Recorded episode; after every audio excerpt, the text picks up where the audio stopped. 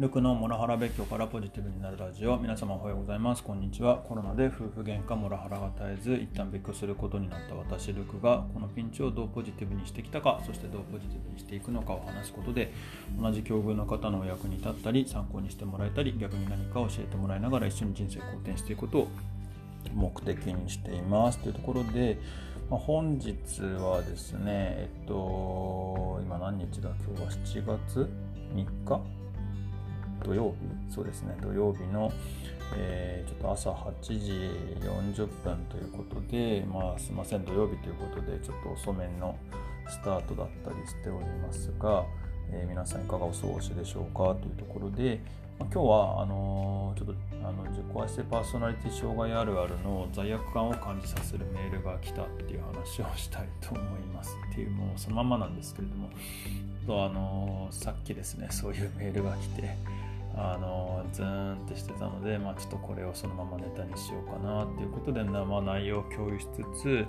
なんでしょうねちょっと自分が感じたことっていうのをお話しできればと思います。でまあ、ちょっとどんなメールが来たかっていうと、まあ、こんな内容なんですね。まあ、あの子供のが学校の授業についていけなくなってるとか子供の体調が悪い自分も体調が悪い子供が言うことを聞かない子育てが本当に大変、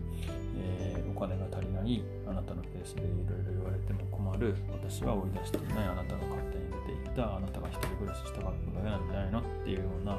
まあ、あのすごい長いメールが来たんですけれども、まあ、要約するとこんな内容でで、まあ、これだけ見ると、まあ、私がむっちゃ悪い人なんですよね っていうところであのただあの実際彼女の中ではあのきっと私がむっちゃ悪い人に映ってるんだろうななんていうふうに思っていますと。で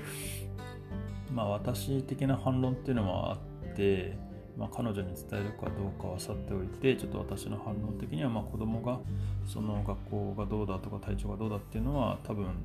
妻がきっとむちゃむちゃイライラしててでそれをあの子供たちにぶつけてるんだと思うんですよね。実際私がいた時も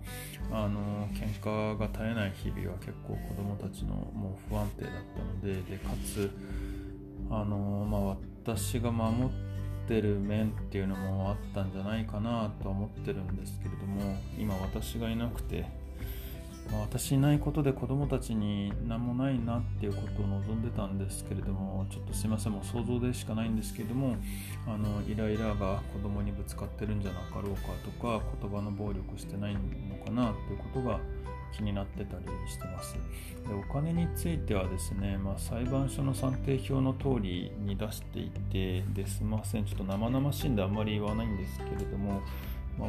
私もそこそこの年収だったりするので、あのー、結構な額を渡してるつもりなんですね多分皆さん聞くとするんじゃないかなっていう額だと思いますででしかも、えっと、そ普通賃貸だったらあの家賃もそれでねって話になるんですけれどもあの住宅ローンなこともあってで住宅ローンは私の資産になるからあの住宅ローン部分っていうのは私持ちなんですねなので、まあ、家賃は実はその渡してる生活費には含まれていないっていうあの素晴らしい状況なんじゃないかっていうふうに思いますと。うんちょっと普通に客観的に考えて結構十分な額だと私は正直に思いますね。うん、で、えっと、あなたは妻は追い出してないあなたが勝手に出てったって言いますけれども、まあ、すごい言葉の暴力の日々ででちょっとあのいろいろあって出て行ってでちょっとしばらくして戻ってみたらチェーンロックかけられててしまいには荷物も全部出されてっていう感じで、まあ、追い出してないって言い切れますかと。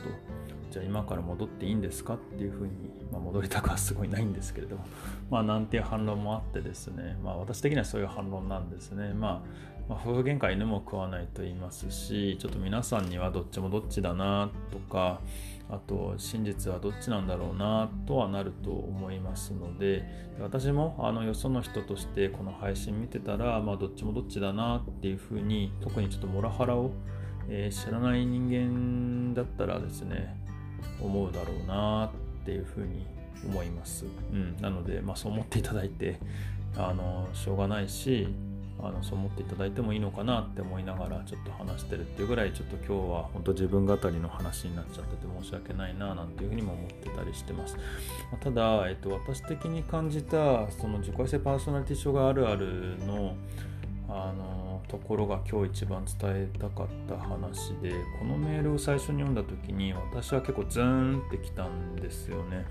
でそのズーンのなんだろうえっと原因というか元って何だろうなっていうことを思ってみた時に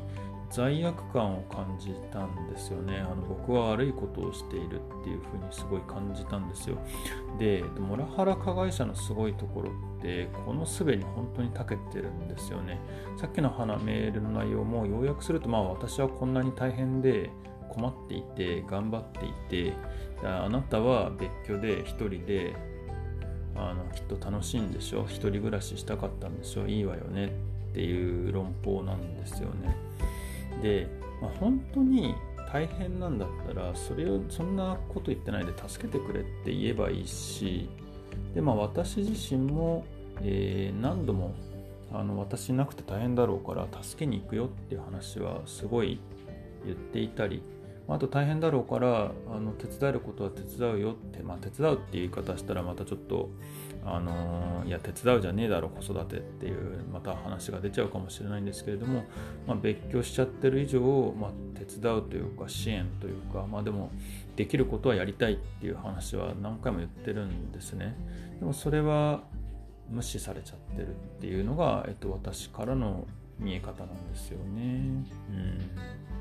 手は差し伸べているつもりだしあのいろんな手は出し差し伸べているっていうのが今の状況なんですけれども、うん、でそれにこでここに来てお金がもらえないっていうまたすごい攻撃を仕掛けてきていて、まあ、多分家の時とも同じなんですけれども再現がないなっていう感覚があります。うん、そしてまあ本当子供たちがすごい心配で妻のイライラぶつけられて辛い日々を送ってないかなっていうふうに思います彼らのに話彼らに会いたいしなんかゆっくりあの彼らの精心理的安全性が保たれた場所であの彼らの困ってる話っていうのが聞けたいなって本当に思いますね。でまあ、まとめでちょっと今日の話って結構感情的になってってまとめてるっていうところが強くって、まあ、さっきもお話しした通りちょっと自分語りなところもあるので、まあ、全然面白くないかもしれないなと思いながらちょっと撮ってるところが正直なところです。まあ、であとまたあの結構パーソナルなところに突っ込んでるのでスタエフからももしかしたらちょっと一定期間置いたら消させていただくかもしれませんでまあちょっと最近考えてるのはやっぱノートの方も結構溜まってはきたもののえー、なんでしょうねあのやっぱり全体的にパーソナルな話にかなり突っ込んできてるので、まあ、少額でもなんか1ヶ月ぐらい経ったら有料に倒していくっていうのをやってこうかななんていうふうに思ってたりしてます。要はあのそうねえっと一月経ったら一月前二月前のやつを有料にしていくみたいな感じでまあちょっとあのー、なんでしょうねクローズなところに置いていくみたいなもしくはちょっとお金払ってでも読みたければどうぞっていう場所にしていくことをまあちょっと検討していこうかなとかスタイフもちょっと過去のやつを少しずつ、まあ、消すまではいかないけどちょっと落とすみたいなことはやってもいいのかななんていうふうに思ってたりはしています。はい。でまあそしてこの後今日ちょっとこのメールに返事しようかなと思ってるんですけれどもどう返事しようかな。まあ本当はね今みたいな話ぶつけたいんですけれどもぶつけても全くもって意味をなさないのでもうふわっと返そうかなっていうのが正直なところですね。でまああのコラボので、えっと、いろんな女性の皆様正確にはあれですね今あの奥様妻をやられてる皆様とお話聞かせていただいてて、まあ、やっぱりその女性の裏腹な気持ちっていうところもあの存分にあるでしょうからあの心の悲鳴であるっていうことは理解しつつもうんでもちょっとこういうメールもらえばもらうほどやっぱり私の気持ちはどんどん冷めていくっていうのが、まあ、正直なところですね。もうちょっと攻撃されることに本当に疲れちゃったなっていうふうに思っていてだしまあちょっと本当あれなんですよね、あの加藤定蔵先生のあのモラルハラスメントの心理構造っていう本があって、ちょっといつかどっかでこれを図解にしたり、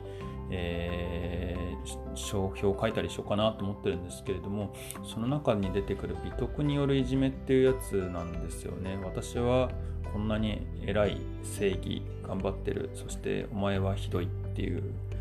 うん見正論っぽいんですけども歪んでるんですよね。うんっていうのでちょっともうその攻撃に付き合ってる人のが残りまだ僕の人生もまあ少なくとも20年長ければ40年60年ある中でちょっとそこに付き合ってる余裕はないなっていうのがもう正直な気持ちですねっていうところで、まあ、自分の人生生きていくためにも攻撃されない日々っていうのをちょっと目指して動いていきたいっていうふうに思っています。はい。というところで、えー、本日の、えー、配信終わりたいと思います、えー、何かご意見ご感想等ありましたらコメントやレターで教えていただければ幸いです。またこの話がためになったという方もぜひね、フォローいただければと思います。みんなで人生好転させて幸せになっていきましょう。ルクでした。では。